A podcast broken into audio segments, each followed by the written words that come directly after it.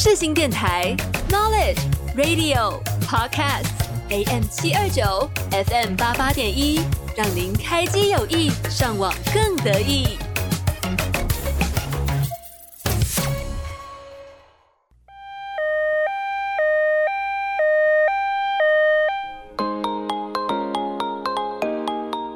你今天剧荒了吗？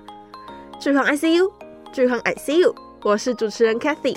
每周三下午两点到两点半，在空中与你相见。欢迎各位来到今天的剧荒 ICU，我是主持人 Kathy。那那个我们刚刚就是录了一大堆，然后就发现没有录进去，直接没存到哎、欸，所以我们要从头再来过。我今天现在身边坐的旁边是我的亲姐，她叫虚拟。然后呢，你要跟大家介绍一下你自己吗？Hello，大家好，我是 Cathy 的姐姐徐宁。有需要 叫要一下追踪数吗？IG，IG，你刚不是想要介绍这个 IG 吗？哦，好，可可以啊，嗯，可以啊。OK，欢迎大家这种 IG，I S S 下底线 S H I N I I，超长，应该没有人会记得，超烦的。反正我姐就是一个大美女，然后如果大家有兴趣的话，就是可以去看一下她的 IG，然后追踪她一下。好，那我们今天要聊的节目呢，叫做《如懿传》。那《如懿传》为为什么一直不敢录，就是因为它对我来说是一个很细节、很细腻的作品，所以。我跟你说，我现在讲话变超快，因为我真的很紧张。我们刚刚录了超级久，然后就发现什么都没录，什么都没有存到，我真的超生气。好，言归正传，我们现在录的呢叫做《如懿传》，然后呢，《如懿传》是一个很细节节目，所以我一直不敢录。而且，嗯，它是一个就是跟历史很有关系的，但是我本人就是没有办法一个人 handle。但是我姐她就是历史小老师，她超级厉害。我们家会很喜欢历史，就是都是因为她，就是她从小时候看赤壁，也不是因为我吧，是因为爸爸吧。可是爸爸放给你看啊，然后你就超爱，然后爸爸就。我也不知道我会喜欢历史，就是他放了之后，我一开始还跟我爸说，这什么啊？为什么要看这个？我还就那时候还很不懂什么叫历史剧，嗯，然后就有看完赤壁之后，然后整个大爆爱，然后就开始从此踏上 研究历史的路程，然后我就会自己去买些一大堆历史的书来看。而且我觉得好的是爸爸会跟我们一起讨论，他还跟还会跟我们讲故事，虽然说他讲的故事。虽然说他现在的那个功力已经退步了，但是我还是可以原谅他。而且他有些故事都乱讲，根本就不真的，他都乱说。这样吐槽是对的吗？没关系啊。好，OK。他会听。言归正传，没错，就是因为我爸他就是很喜欢跟我们分享那个历史故事，然后包括我本人很喜欢金庸，然后也都是因为我爸很爱跟我讲金庸的故事。总之，我爸就影响我们两个蛮多的，所以我们两个就是影响我们两个到现在都还很喜欢追古装剧的东西，就是。古装剧对我们来说算是日常的一部分吧，而且我们会爱到就是会去真的去查它的真实历史背景到底发生什么事情，然后也很想要去北京的紫禁城，可是他已经去过，我还没去过，我姐已经去过了，我还没去过，我真的很想去，我真的超想去，就是我感觉进踩到那一片土地上，就踩到紫禁城里面，就会觉得是一个完全不一样的感觉，是吧？对，而且你会觉得很不现实，就是想去哦，居然出现在你面前，真的是红墙。绿瓦的那种，而且我觉得它那个红就是很好看的红，没错，是一个有历史底蕴的红，一个很有故事的红，对，超级喜欢，超想去，好想去。但是奉劝大家不要夏天去，你会疯掉，会很热吧？超级热，而且完全没有遮蔽物，而且很多人呢，也没有人抬轿子载你。我们不是皇帝，我们也不是嫔妃，真的要走超久哎！那时候我们去了大半大半个上午，然后才走了一半。还一半还没有走。那你有去哪个宫吗？特别去哪个？其实它很多宫都是封封闭的，因为可能太旧了，所以就很多没有开放。嗯、那《如懿传》呢，就是我们两个都很喜欢的一部作品。那它是在二零一八年的时候播出的。那我个人觉得有点小吃亏，是因为它是跟在《延禧攻略》结束之后播出的，所以呃不太了不太会去 follow 历史的人，可能会比较喜欢《延禧攻略》的叙事手法，因为《延禧攻略》是偏喜剧类型，然后加上就是有那种爽片的成分在。就看就很多剧情都不真实啊，对，它就是真的是偏剧本类。但是《如懿传》的话，它就是一个很比较闷，然后很慢，因为它就是走正史。对，然后所有剧情跟虽然说还是跟正史有点不一样，嗯、可是就是跟正史是相似度比较高的，很高。嗯、然后包括它的整个场景啊什么的，还、嗯、原度都很高。对，然后服装什么的，然后我觉得。厉害的是，他们连礼仪啊，就是这种真的真的有还原到清朝那时候他们的一些清朝人的一些小日常都有都有都有还原出来，所以我觉得《如懿传》的剧组真的蛮厉害的。那我们接下来就想就来聊一聊你在看《如懿传》的过程当中最喜欢哪一个片段？最喜欢哪个片段？对啊，还是你想要先讲最喜欢哪个角色？最喜欢哪个片段？就是我看到，可是呢，大家看到很后面，就是那时候已经接近尾声，因为那时候是如懿要走之前的，嗯、就是他去世之前，嗯、坐在他宫里翊坤宫翊坤宫的外面，嗯嗯嗯，然后在那边喝茶，然后看着月月色。嗯、我记得那是那个时候是晚上，对对对。然后容佩就端茶来，容佩是他的那贴身侍女，对。然后他就，因为他那时候已经生重病了，嗯，他也知道他自己时日差不多，嗯、对。然后他就跟容佩说他的一些心里话，嗯、然后包括他在回忆他们以前刚进宫的时候，然后还有。那一些跟他一起在宫里生活的那一群，虽然说相处不和，但是毕竟还是一起经历过这些的，身边的算是女人们、姐妹们，对对对，姐妹们。虽然说他们中间有很不好的一些过程，但是我觉得如懿最后在叙述这段事情的时候，心里是很平静的。对，就是他已经看淡这一切的，嗯，就是事事态局面，就是他也觉得说。嗯，他终于可以脱离这个深宫的生活，对他可以追寻他想要的自由。嗯呃，就是他后面讲那段话说，其实详细的台词我已经不太记得，嗯、但我只知道“蓝因絮果”四个字，就是很有名。哦、对，“蓝因絮果”。对，反正就是他最后跟荣佩讲这一段的时候，我真的是超级感动，就是我我本人直接看到哭就被触动到，因为我很少看剧看到哭的。嗯。对而且我觉得如懿，呃，周迅很厉害的是，她真的有把前期，因为在前面的时候，她是很喜欢皇帝的嘛，她是一个非常爱皇帝的女人。可是她真的有把前期那种，就是女生看到男生的那种悸动演出来，直到一直到过程当中那个爱情慢慢消失，然后到最后真的死心，然后心如死灰，就觉得我只想离开，然后看淡一切的这一个过程演的超好。我觉得《如懿传》很大的一个。加分点就是周迅演这个角色，真的，因为周迅本身就是一个非常有灵性的演员，真的，就是他的眼睛很会说话，嗯嗯嗯，即便，所以我觉得就很适合演宫斗剧，因为可能大家会觉得宫斗剧就比较肤浅一点，嗯，就是就是比如说可能耍什么心机啊，对，然后拍各种流产啊，对，下毒啊 什么的，就比较低阶的这些。可是我觉得《如懿传》不只是它的，它虽然剧情跟其他宫斗剧没有什么太大差别，嗯，但我觉得差别在于。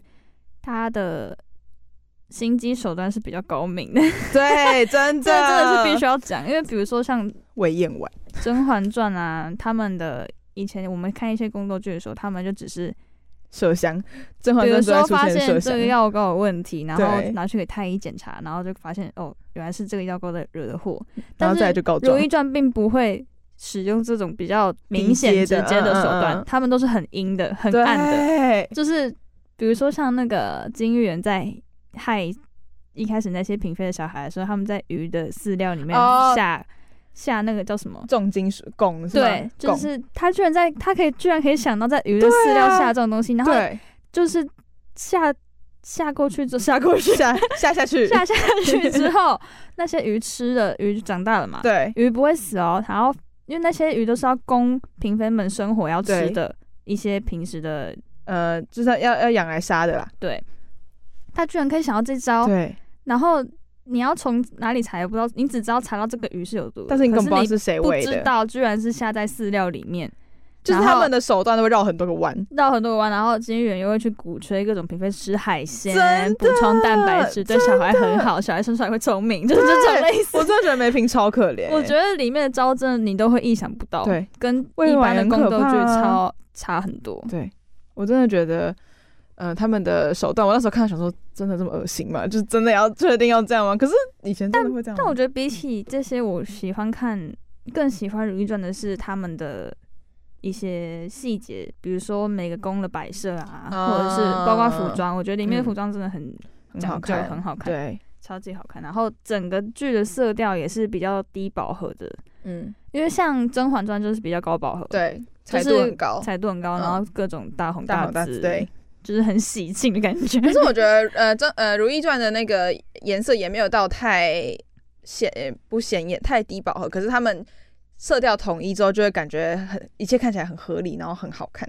对，就真的很有那种中式美的那种感觉。而且我觉得宫廷剧有一个吸引人的地方是，其实我们要看也不是它的剧剧情，嗯，因为你大概都会知道哪有哪些剧情，然后谁被害死，就是类似这种比较常规的剧情。除了这个之外，我觉得吸引人的是他们。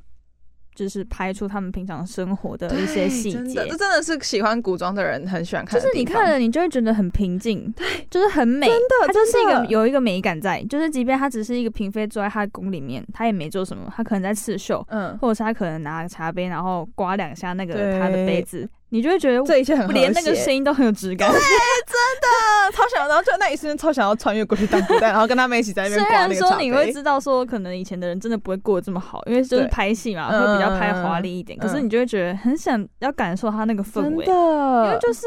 即便他没做什么，就是有一个很美的一个画面在。对，所以我觉得这是宫廷剧一个吸引人的地方，这是它的魅力。对，所以才会让我一直想要看下去。哦，懂。那我来跟你说，我喜欢的最我最喜欢的片段是什么？好，但是我要先说，就是《如懿传》这东西，我那时候在看的时候，它真的集数太长，所以呢，我我我是一个有点。我有看完，但是因为你知道，大家看到集数很长，就是不会想要，会有点却步，就会想要那晚点再说。对对对对对，然后我就是那个人，然后所以我现在，我现在我有看，但是就是有点跳着跳着看。但我目前看到我最印象深刻的片段是如意丰后的那个大典，那个大典真的太精彩，真的，他他全程都没有什么台词哦。我觉得大家真的可以去看那个片段，真的，我跟你说，那个丰厚大典就是细节到爆炸，他所有。就是按照真的是按照正史上面记载的他的所有服装细节，所有的礼仪细节，什么时候要做什么事情，嗯，什么时辰要什么事情，然后很多女官会负责对这整个流程的进行，就是他们那个就是一比一还原，一比一还原。从如意她走出她的宫里面，走上路，走在路上，然后直到走到那个正道上的时候，她要上去那个殿的门口的时候，你就觉得。太震撼，真的，而且那个场面超大，然后他们真的就是好几百个人，有好几千嘛，反正应该有超多人哦。然后这真的是一比一还原，那个丰厚大典超级精彩，我超我，而且我是我是会一直跳回去再看的，而且太美了，对，他那个服装真的是很好看，就是太，就是是我第一次感受到透过电视荧幕，我也可以感受到他在我。在呃，如果我在现场的话，假设震撼程度是一万，可是我在我隔着荧幕，我还是可以感受到它震撼程度真的超大。对，就就是会觉得天哪，好震撼哦。对，那个场面真的太大。而且你要想，他们要用这个礼，要要办这个节，就是办这个节，办这个 烽火大典，烽火大典，你会觉得天哪，他们怎么筹备的？因为像我们现代人要筹备一个活动，就觉得已经很麻烦了。对，何况他们以前规矩这么多，嗯，然后细节这么多，很讲究。对，真的超讲究。连用的东西都很讲究。对，就是我觉得太厉害，我觉得很佩服以前的人做事情。而且他们那个衣服真的是，他们那个朝服，就是那时候我有看他们的采访花絮嘛，他们说那个朝服真的超重，然后如懿的那个头冠就是。真的很重，而且都是真手工缝的诶。对啊，所以那个那个是你不能，就是如果你是演员本人，然后因为手工缝，你是不能乱动的。你如果乱动，那个帽子掉下来就是会坏掉，就没办法。因为清宫的清清宫剧，嗯，很讲究礼姿态嘛。对，就是他们穿那个花盆鞋，嗯嗯嗯，等于说你上半身整个身体走路是要非常稳的。对。哦，这边跟大家说一下，我姐本人是舞蹈系，然后她就是中国舞主修。不要突然讲到这个行为 害羞，不要害羞，她是中国主修，她是对这种仪态方面啊，就就是会很懂，所以很喜欢听你讲这个，你可以多讲一点。哦，啊，那就带稍微带一下好了，因为像中国中国舞的话，就是从历史延伸来的嘛。嗯。那我们可以比较有名，就是汉唐，就是汉朝时期跟唐朝时期是。呃，这种舞蹈风气比较盛行的时候，嗯，那汉唐比较讲究的就是一些韵味啊，嗯、等于就是你的腰啊，很多你有没有听过、呃、那个绿腰？有有有有有，什么很多词都讲什么折绿腰，对对对对对，就是在形容以前古代女生跳舞的时候，她们都很，尤其是汉唐，很想要很喜欢把腰折到九十度，嗯，也不是九十度，就是可能那个角度，那个角度，就他们会觉得很美，嗯嗯，就是像一个画一样，嗯，对。然后，但但但是到清宫的时候，因为毕竟清宫是外族嘛，嗯，所以他们有自己的文化，嗯嗯嗯。那清宫就是比较端正。当然到清朝的时候，哦、舞蹈也没有到不盛行，嗯、但就是没有到汉唐这么鲜明的一个特色。哦，好像是这样，没有错。对，因为唐朝胡人胡旋舞就是很有名嘛，嗯嗯嗯，就是胡旋舞啊、敦煌那时候非常盛行，嗯。但是到后面后期的时候，就比较没有这么。有名，也不是有名，流行。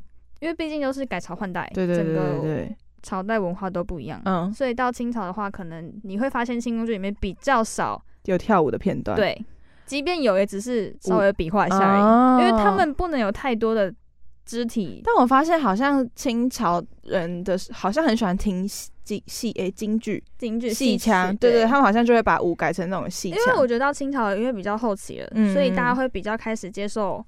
比较新的东西，oh. 所以我觉得那时候你看，像乾隆他的那个那个馆，就是有很多的珍宝啊、uh, 西洋的东西啊、uh, 西洋钟啊，嗯嗯嗯，所以眼镜、手表什么的。我觉得到清朝前，尤其是乾隆时期的时候，已经有很多外来的东西。对，所以像以前流传这些舞蹈什么，已经没有这么被拿出来在哦。Oh, 原来是这样哦，哇，我第一次知道哎。那这边跟大家小小的科普一下，就是。这边听一下我姐这样子说，我也没有讲的很细节，只是稍微带一下，反正差不多稍微对，没有错，时间不多。OK，那我们接下来第二个要聊的是你最喜欢的角色是谁？我先讲吗？还是你要先讲？我先吗？好啊，可以。我喜欢金玉妍。加平加菲，对加菲猫，加菲猫，加菲猫，我真的太喜欢金玉妍了。虽然说他在里面就是一个大坏蛋，可是我真的太喜欢他。第一个原因是他本人很漂亮，他真的很美哎、欸，他真的超美的哎、欸！我真的，我第一次看他，我以为他是混血儿。我觉得大家如果没有看过他长什么样子，我觉得最简单直接形容就是他长得很像 Jennie。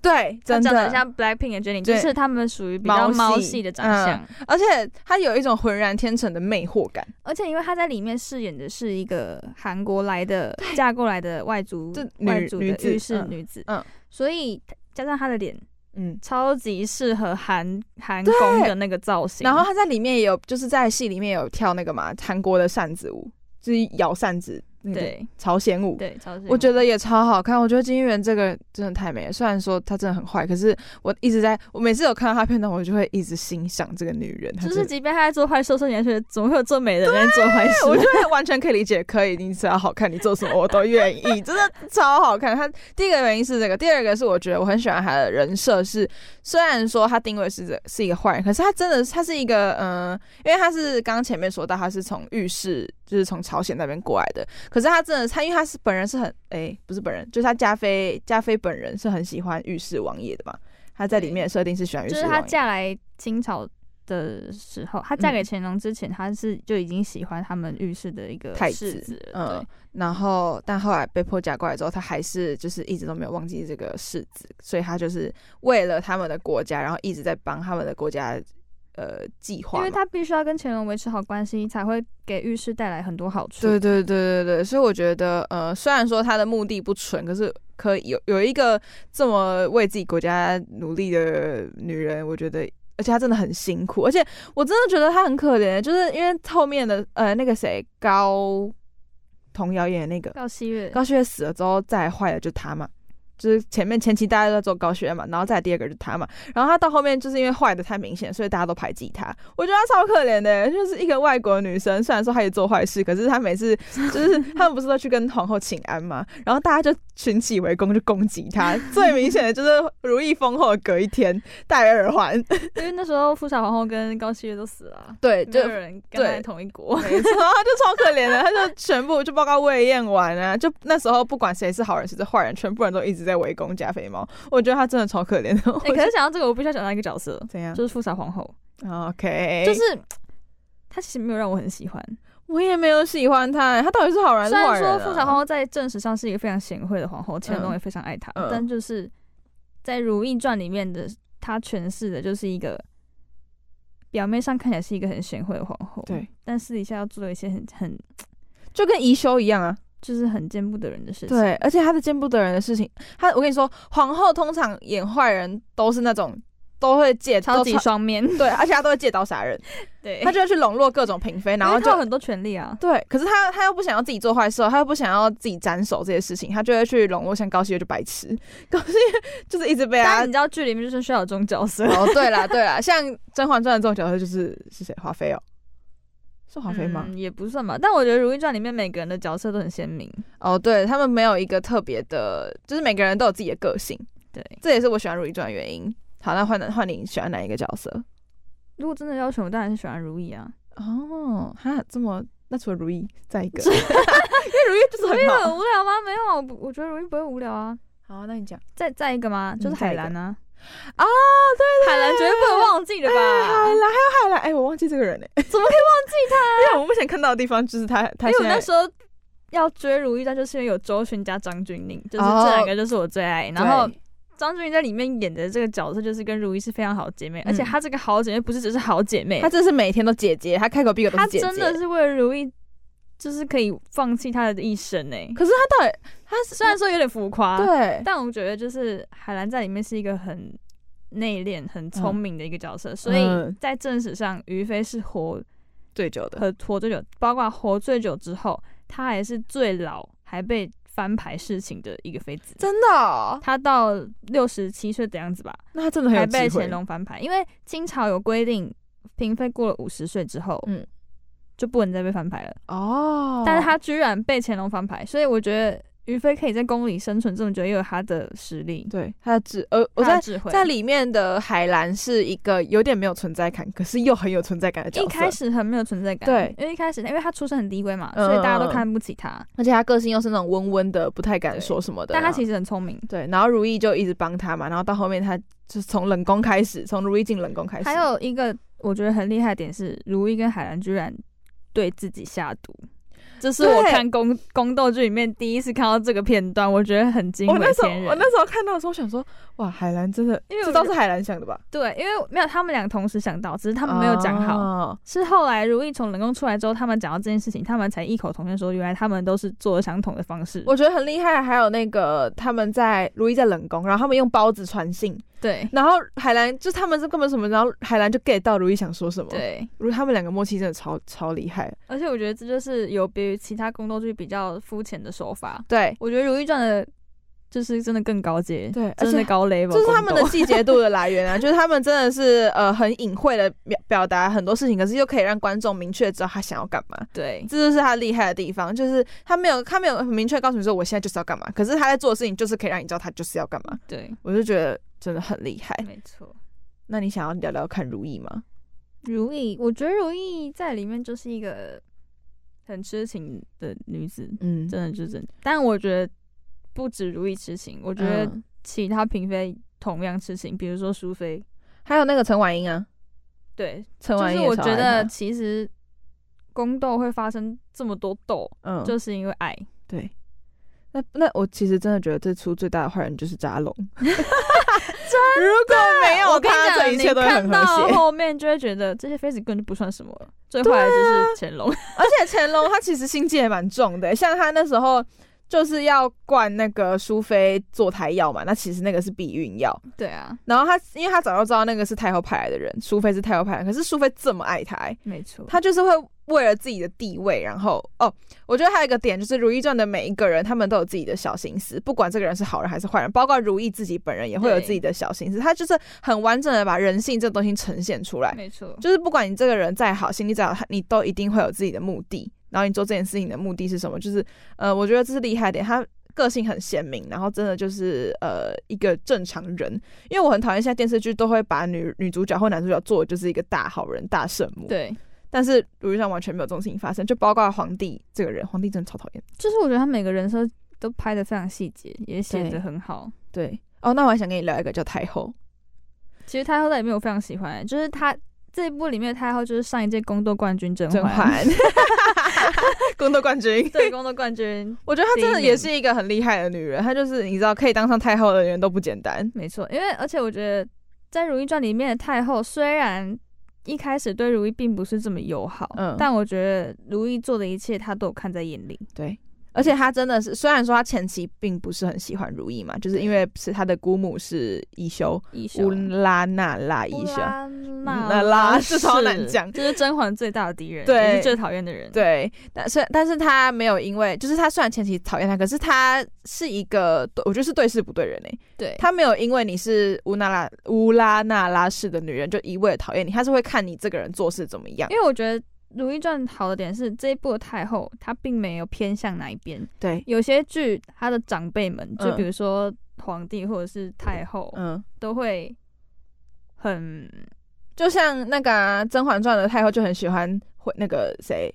那个整个那个那个会，就跟跟太医在一起那个惠贵妃，惠妃，她叫什么名字啊？沈眉庄。对对对对对对对，像她就特别喜欢她，就是他。《如懿传》并没有偏把太后这个角色写的偏哪一边，因为我觉得这很重要。对，他就是维持了整个剧的公正性。嗯、就是当扎龙脑袋坏掉的时候，太后就会跑出来脑袋洗脑他，超级好笑。对啊，但是然后还有一个点就是，如懿在要当皇后的那一阵子，如懿就是陷入一个恋爱脑的部分，然后太后就告诉她说。就是太后跟他聊完之后，他就知道，好，如懿你现在在恋爱脑，他就他就跟你说去吧，去走到皇帝的身边，因为他就跟、嗯、他就跟太后说，呃呃，皇帝跟我说他现在正在什么无人之巅，很孤单，对，没有人陪他，希望他可以走到朕的身边来，然后他就这样跟太后说，呃，他希望我走到他身边去，然后他就跟他说去吧，然后就这这一句话，我就去吧这两个字，就。隐含了很多，就是太后很非常平静的讲出这两个字，但你就会觉得太后在掌控着这一切。对，而且他他就是这个宫里最大的主张者。对，我真的觉得他是一个很厉害的存在。就是我那时候在看，我觉得如果没有甄嬛的话，太后后宫应该会更混乱。对啊，因为他因为他真的就是会适时的出来讲一些话，然后让就是。因为他是一个第一个，他位高权重嘛。第二个就是他真的很有，而且他已经把这些宫斗的心机手段看得非常明白了。没错，就是宫斗冠军的。即便他没有亲眼看到，他只要听到什么，他也大概知道会发生什么事情。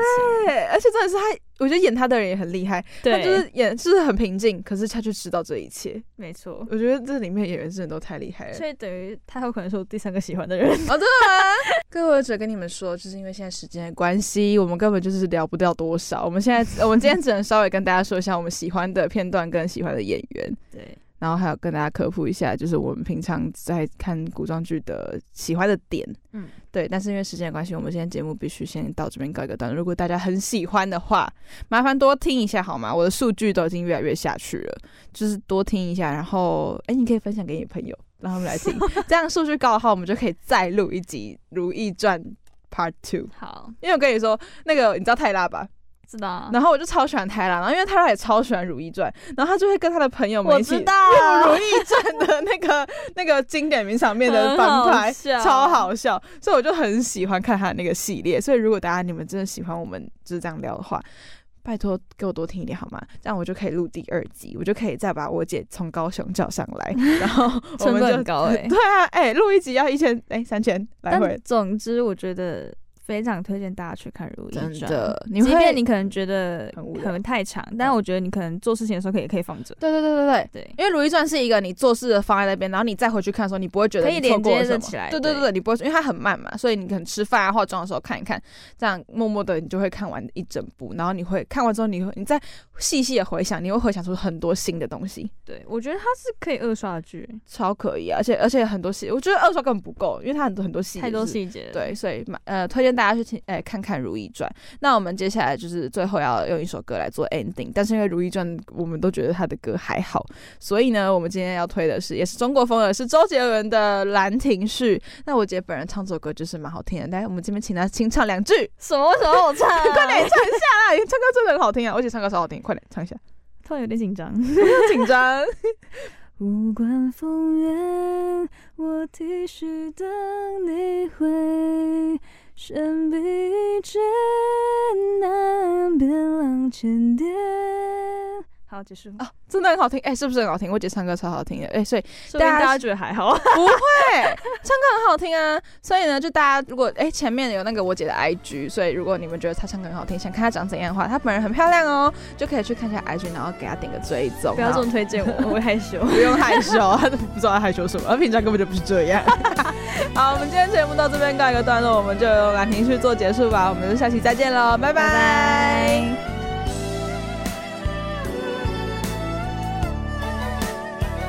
兰亭临别，新书如行云流水。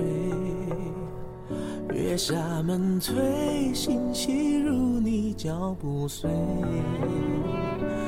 忙不迭，千年碑拓，却难作你的美。